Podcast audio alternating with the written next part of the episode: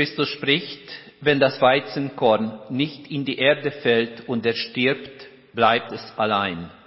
Wenn es aber erstirbt, bringt viel Frucht. Die Gnade unseres Herrn Jesus Christus und die Liebe Gottes und die Gemeinschaft des Heiligen Geistes sei mit euch allen. Amen. Liebe Gemeinde, ich darf Sie an unserem heutigen Sonntagsgottesdienst herzlich willkommen heißen. Der vierte Sonntag der Passionszeit trägt den Namen Letare. Das Wort bedeutet auf Deutsch Freuet euch. Und das Zitat, welches unseren Sonntag den Namen gab, stammt aus dem Buch der Propheten Jesaja.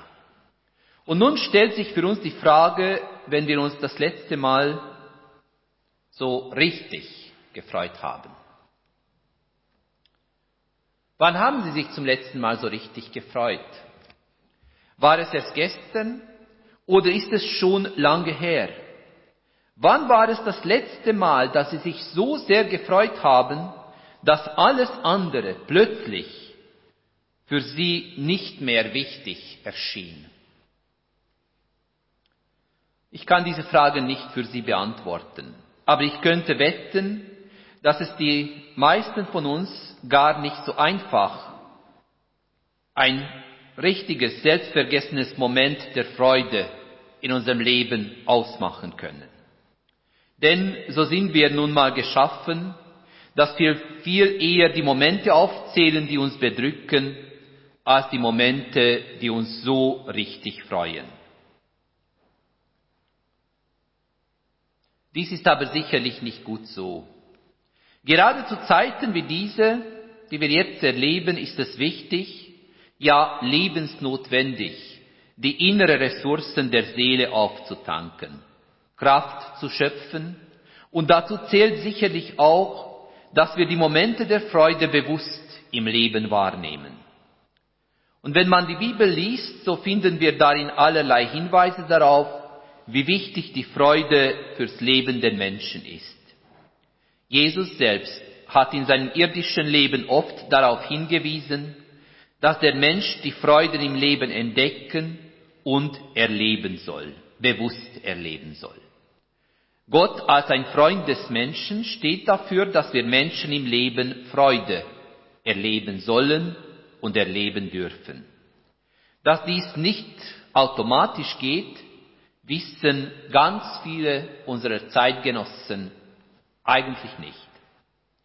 Denn genauso wie es viel Übung braucht, um bei einem Instrument oder in einem Beruf richtig gut zu werden, genauso gehört Übung dazu, die Freuden im Leben nicht nur sehen, sondern sie auch bewusst zu erleben. Und ich lade Sie am heutigen Gottesdienst dazu ein, sich Gedanken darüber zu machen, was denn nach der Bibel der Grund zur Freude sein kann und zwar jederzeit. Meine Überlegungen knüpfe ich an einen Predigtext aus der Propheten Jesaja an und ich stelle sie unter dem Titel Eine kleine Weile und was danach.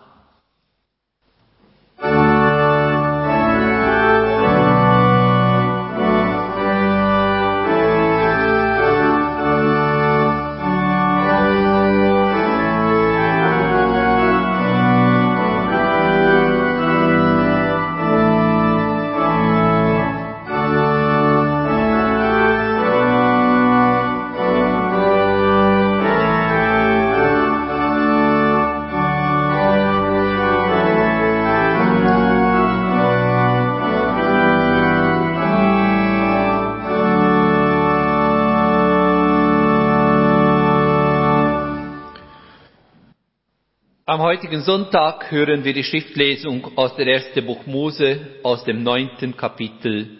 Wir hören ausgewählte Verse nach der Basisübersetzung. Gott segnete Noah und seine Söhne und sagte zu ihnen, Seid fruchtbar, vermehrt euch und bevölkert die Erde. Dann sagte Gott zu Noah und zu seinen Söhnen, die bei ihm waren, Ich aber, ich schließe meinen Bund mit euch und euren Nachkommen und allen Lebewesen bei euch, den Vögeln, dem Vieh und den wilden Tieren. Ich schließe ihn mit allen, die aus der Arche kamen mit allen Lebewesen der Erde. Ich werde meinen Bund mit euch schließen. Nie wieder soll eine Sintflut alles Leben ausrotten. Nie wieder soll eine Sintflut die Erde vernichten. Weiter sagte Gott, ich schließe diesen Bund mit euch und mit allen Lebewesen bei euch. Er gilt für alle künftigen Generationen. Und dies ist das Zeichen, das an den Bund erinnern soll. Ich setze meinen Bogen in die Wolken, er soll das Zeichen sein für den Bund zwischen mir und der Erde. Wenn ich Wolken über der Erde aufziehen lasse, erscheint der Bogen am Himmel. Dann denke ich an meinen Bund mit euch und mit allen Lebewesen. Nie wieder soll das Wasser zur Sintflut werden, um alles Leben zu vernichten. Der Bogen wird in den Wolken stehen. Wenn ich ihn sehe, denke ich an den ewigen Bund Gottes mit allen Lebewesen, mit allem, was auf der Erde lebt. Gott sagt zu Noah, dieser Bogen ist das Zeichen des Bundes, den ich mit allen Lebewesen auf der Erde geschlossen habe. Soweit das Wort des Herrn. Der Herr segne sein Wort an uns. Wir sammeln uns zum Gebet. Aus unseren Häusern kommen wir, deine Wohnung, Gott, suchen wir. Schön wäre es, ein gedeckter Tisch für alle, ein warmes Brot an jedem Tag, ein ehrliches Wort im Gespräch, ein gnädiges Ende. Öffne uns die Tür zu dir, Gott.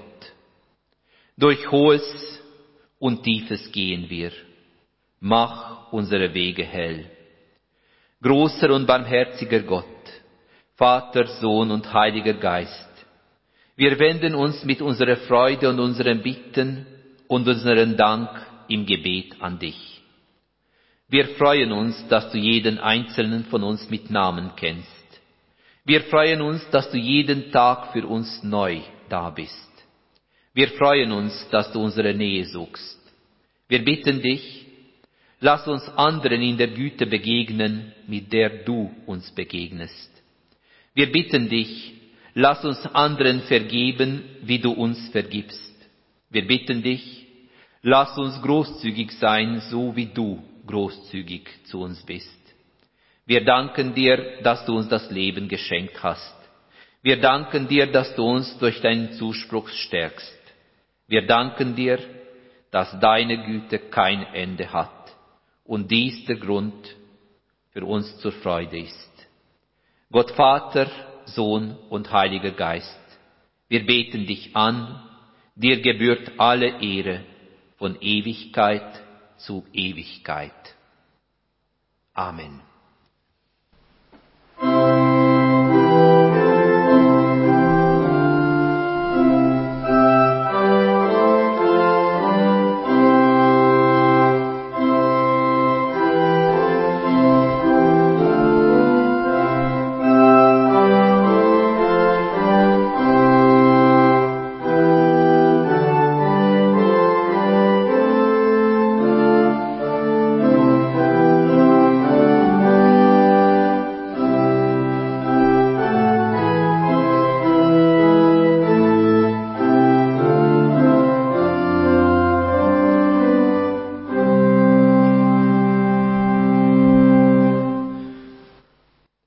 Gemeinde, am heutigen Sonntag hören wir einen Predigtext aus dem Buch der Propheten Jesaja.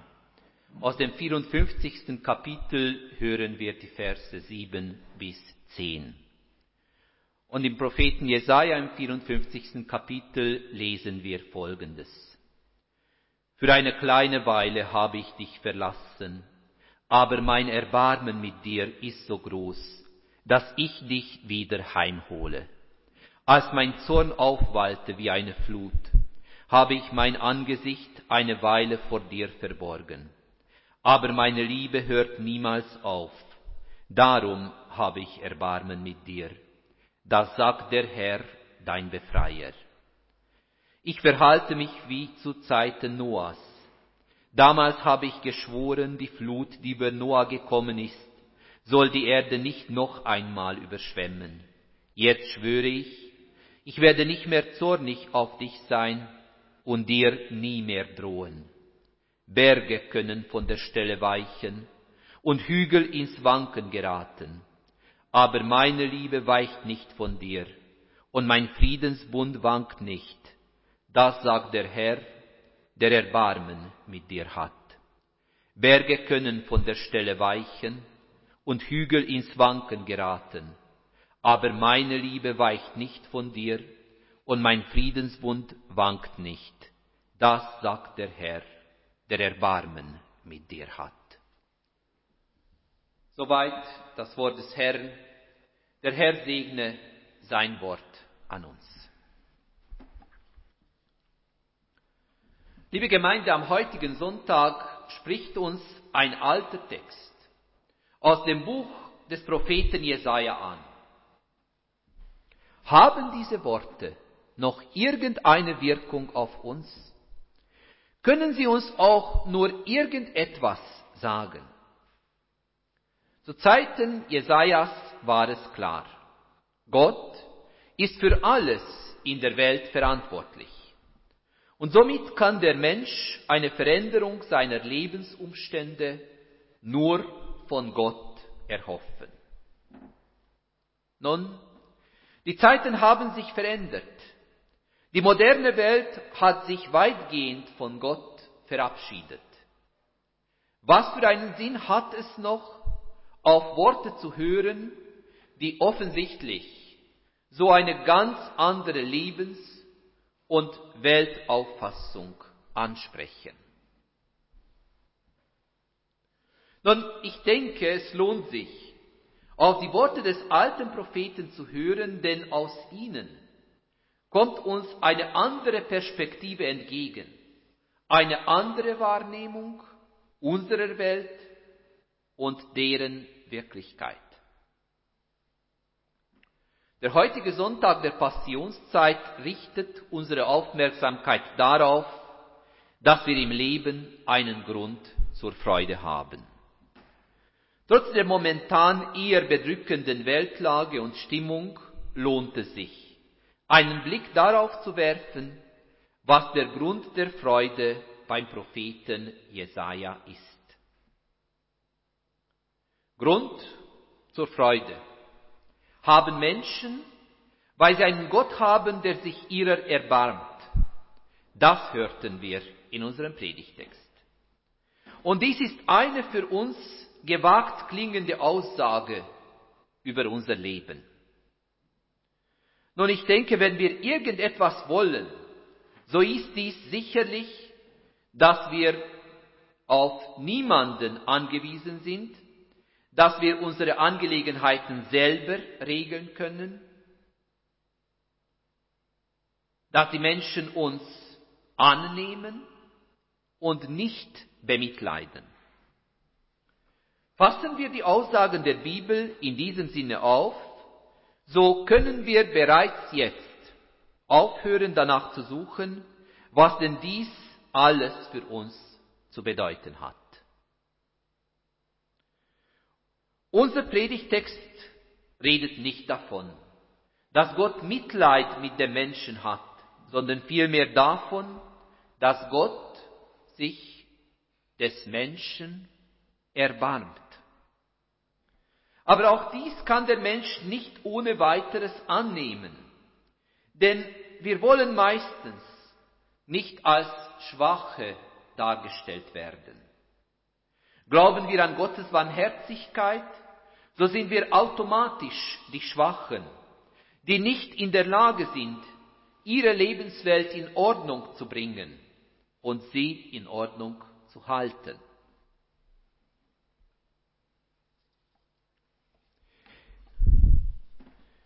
Diese Haltung, so verbreitet sie auch ist, ist allerdings gerade in Bezug auf Gott grundsätzlich falsch. Falsch ist diese Ansicht, denn sie geht von einer, einer Symmetrie der Beziehungen aus. Diese ist aber in der Beziehung Gott und Mensch nicht gegeben. Gott wird Mensch, dir Mensch zugute, hören wir in der kirchlichen Tradition immer wieder. Dies bedeutet aber nicht, dass der Mensch und Gott plötzlich in eine symmetrische Beziehung treten. Denn, ob wir dies wahrnehmen wollen oder nicht, Gott ist anders als wir Menschen. Und dies sollte man bei den Aussagen über Gott mit berücksichtigen. Gottes Erbarmen bedeutet im Sinne des Alten Testaments nichts anderes, als dass Gott sich unserer annimmt, dass er unsere Stärken und unsere Schwächen bewusst wahrnimmt. Gottes Erbarmen zielt darauf, uns als Ganze wahrzunehmen, mit unserer ganz persönlichen Lebensgeschichte. Und wenn irgendetwas, so kann diese Erkenntnis uns sicherlich Freude bereiten. Einer der grundsätzlichsten Wünsche von uns allen ist nämlich, dass man uns so annimmt, wie wir sind, mit unseren Schwächen, aber auch mit unseren Stärken, als eine Persönlichkeit. Und genau dies wird in unserem Bibeltext den Leserinnen und Leser zugesprochen. Gott nimmt uns an. Und dies soll den Menschen helfen, den Alltag besser zu meistern. Denn auch die ersten Worte des Textes treffen auf unser menschliches Leben zu. Es gibt tatsächlich Momente, in denen wir das Gefühl haben, von allem, auch von Gott, verlassen zu sein. Und in solchen Momenten kommt es uns so vor, als ob sich die ganze Welt gegen uns verschwören würde und wir nichts, aber ganz und gar nichts dagegen tun könnten. Diese Momente der Ohnmacht, sofern man nichts dagegen halten kann, sind wirklich fähig, das Leben des Menschen vollkommen zu zerstören.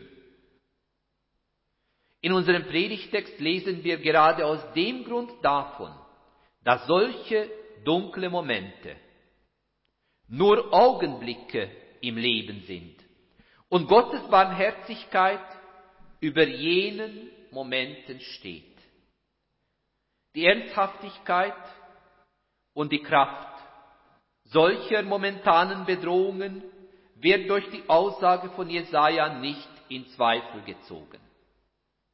Gerade dadurch, dass er dies thematisiert, lenkt er unsere Aufmerksamkeit darauf, dass Gottes Barmherzigkeit in der Welt das letzte Wort hat. Und dies ist wirklich ein Grund zur Freude. Gottes Güte ist es, die das letzte Wort im Leben des Menschen hat. Manchmal oder vielleicht gar öfter im Leben neigen wir dazu, dies zu hinterfragen oder abzustreiten. Und auch dies ist vollkommen in Ordnung. Denn Gottes Barmherzigkeit bedeutet, dass er all die Schwächen des menschlichen Lebens kennt und sie als solche wahrnimmt. Wir sind so erzogen, dass wir versuchen, unsere Schwächen so gut es geht zu kaschieren. Bei Gott ist dies nicht notwendig. Er kennt uns Menschen und er nimmt uns so an, wie wir sind. Er will uns ein menschenwürdiges Leben zusichern. Im Predigtext wird auf die Geschichte mit Noah hingewiesen, darauf, dass Gott einen Bund der Gnade mit der Welt geschlossen hat. Im Neuen Testament finden wir eine Bekräftigung dieses Bundes in der Person von Jesus von Nazareth. In seiner Person wird genau das noch einmal anschaulich gemacht, was der Regenbogen in Noahs Geschichte darstellt. Trotz mancherlei strukturellen Schwächen des Menschen Gott kennt Und Gott liebt diese Welt. Er kennt und liebt uns Menschen. Wir gehören als Bundesgenossen zu ihm. Und dieses Wissen darf auch die momentanen Dunkelheiten im Leben erhellen. Mit anderen Worten, der Mensch darf wissen, sofern wir uns auf Gott verlassen, so können wir immer Hoffnung daraus schöpfen, dass er das letzte Wort in unserem Leben hat und nicht die momentanen Dunkelheiten.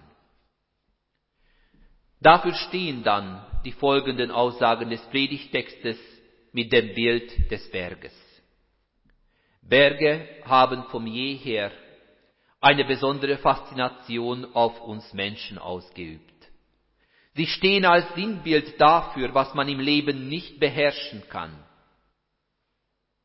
Ich persönlich werde nie vergessen, was ich bei meinem ersten Bergtour als guten Ratschlag und Warnung zugleich gehört habe.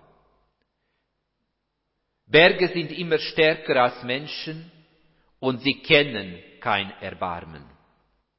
Sie stehen für Beständigkeit, aber auch als Symbol von der Macht des Schöpfers in der Welt. Gottes Barmherzigkeit ist eine nicht ändernde Größe im Leben von uns Menschen. Und damit kann man ganz ruhig rechnen. Und wenn man diesen Satz wirklich ernst nimmt, so ergeben sich daraus einige Konsequenzen im Leben. Eine dieser Konsequenzen ist, dass man lernt, ein wenig mehr Hoffnung im Leben zu sehen. Wer auf die Beständigkeit Gottes und auf seine Barmherzigkeit vertraut, hat ein sicheres Fundament im Leben, auch dann, wenn die Grundmauern des Lebens erschüttert werden. Wir alle machen in der letzten Zeit die Erfahrung, dass die als sicher geltende Bedingungen unseres Lebens immer mehr und immer wieder ins Wanken geraten. Unser so durchgehend organisiertes Leben scheint plötzlich chaotisch geworden zu sein. Man spricht heutzutage von der fehlenden Planungssicherheit im Leben. Nun, wer darauf vertraut, dass Gott beständig ist, kann die Hoffnung haben, dass diese momentane Phase des Lebens vorbeigeht, wirklich vorbeigeht. Er kann darauf hoffen, eine Zukunft zu haben. Dadurch verschwinden natürlich die Probleme und Fragen nicht aus dem Leben. Aber die Hoffnung befähigt uns, Freude in den schönen, lichten Momenten im Leben wirklich zu finden. Wer Gottes Barmherzigkeit und Beständigkeit traut, der geht mit offeneren Augen durchs Leben im Wissen, dass die Präsenz Gottes gerade in unserem Alltag durch viele kleine Zeichen signalisiert wird. Diese Zeichen aber wahrzunehmen, dazu braucht der Mensch die Hoffnung, die wir von Gott geschenkt bekommen. Wenn man auf Gottes Barmherzigkeit und Beständigkeit hofft, so bekommt man einen inneren Frieden geschenkt. Und ich denke, dies ist eine der wichtigsten Konsequenzen des Glaubens an Gottes Barmherzigkeit und Beständigkeit. Glaube ich nämlich felsenfest daran, dass Gott mich so annimmt, wie ich bin, so wird dieses Wissen mein Leben nicht nur Hoffnung schenken, sondern wird auch mein Leben mit einem inneren Frieden bereichern. Auf vieles im Leben kann der Mensch getrost verzichten. Aber einen inneren Frieden zu haben, das brauchen wir unbedingt. Gottes Friedensbund mit uns Menschen meint, dass er uns einen tiefen, anhaltenden und sinnstiftenden Frieden schenkt. Vieles kann uns in der Welt genommen werden. Und vieles können wir selber wegwerfen. Andere Sachen wiederum können wir von heute auf morgen verlieren. Sofern wir aber diesen Frieden haben, so haben wir einen Grund zur sicheren Freude. Die Herren der Welt kommen und gehen, aber unser Herr kommt. So hat der Berner Dichter Kurt Marti diese Erkenntnis in einem Satz zusammenzufassen versucht. Die Herren der Welt kommen und gehen, aber unser Herr kommt. Und ich denke, wenn jemals, dann brauchen wir gerade jetzt diese Erkenntnis. Genau weil das so ist, dass unser Herr immer kommt. Genau deswegen finden wir bei Gott Frieden. Und dies lässt uns die diversen Widrigkeiten und schwierigen Situationen im Leben mit Hoffnung und Zuversicht meistern. Denn Gott kennt uns, er nimmt uns an und er liebt uns so, wie wir sind. Amen.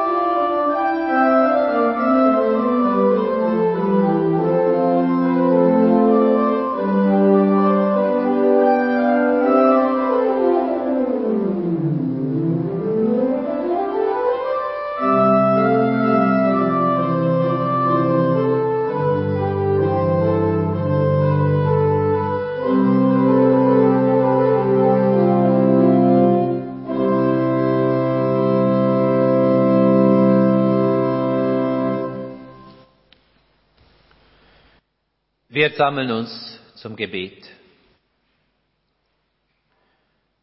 Gott des Friedens, wir danken dir für alles, was uns zum Leben gegeben ist. Die Sonne und der Himmel, die Erde und das erste Grün, das tägliche Brot und das saubere Wasser, Schutz, Sicherheit. Wir danken dir für alle unsere Mitmenschen. Gott der Barmherzigkeit, wir bitten dich für alle, die es schwer haben in dieser Zeit, für die Müden und Mürben, für die Zornigen und Verzweifelten, die Traurigen und Isolierten, die Überlasteten und Erschöpften. Sei du ihnen nahe und schenk ihnen Frieden. Gott der Stille, wir danken dir für alles, was unsere Seele hilft. Die Momente des Innehaltens, das Geschenk der Gelassenheit, das trostreiche Wort, die überraschende Begegnung, die Musik. Gott der Zuversicht. Wir bitten dich für alle, die es schwer haben in dieser Zeit, die in großer Sorge sind um ihren Arbeitsplatz, um ihre Gesundheit, überhaupt um ihren Beruf, um unseren Dorf, um unsere Zukunft. Gott, wir machen uns so viele Sorgen. Befrei uns, auch Freude im Leben zu entdecken, trotz momentanen Sorgen, Fragen und Unsicherheiten. Gott der Freude, wir danken dir, dass du bei uns bist. Mit deinem Wort, das uns ausrichtet, mit deinem Geist, der uns inspiriert, mit deiner Freundlichkeit, die uns freundlich sein lässt. Besonders danken wir dir, dass wir auch heute Gottesdienst feiern konnten, zu einer Zeit, da so vieles nicht mehr möglich ist. Wir danken dir für dieses Geschenk.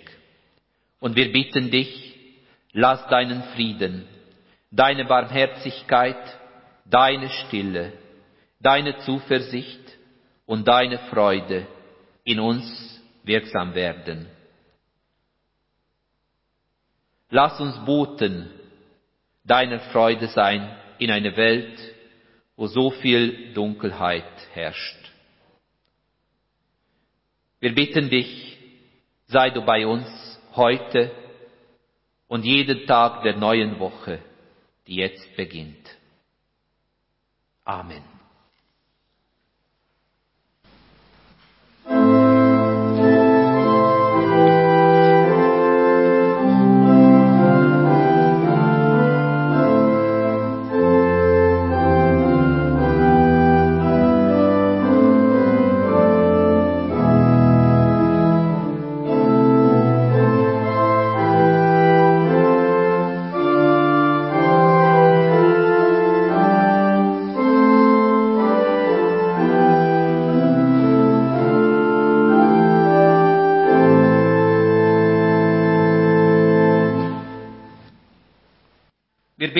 Mit den Worten, die uns unser Herr Jesus gelehrt hat, und sofern Sie können und mögen, darf ich Sie bitten, dafür aufzustehen. Unser Vater im Himmel, geheiligt werde dein Name, dein Reich komme, dein Wille geschehe, wie im Himmel, so auf Erden. Unser tägliches Brot gib uns heute und vergib uns unsere Schuld, wie auch wir vergeben unseren Schuldigern. Und führe uns nicht in Versuchung, sondern erlöse uns von dem Bösen. Denn dein ist das Reich und die Kraft und die Herrlichkeit in Ewigkeit.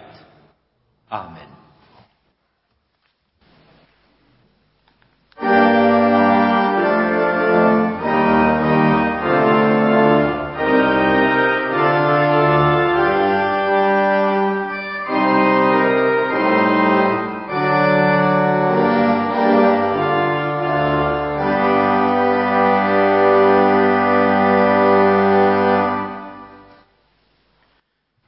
Gemeinde Gottes, was keiner wagt, das sollt ihr wagen. Was keiner sagt, das sagt heraus. Was keiner denkt, das wagt zu denken. Was keiner anfängt, das führt aus.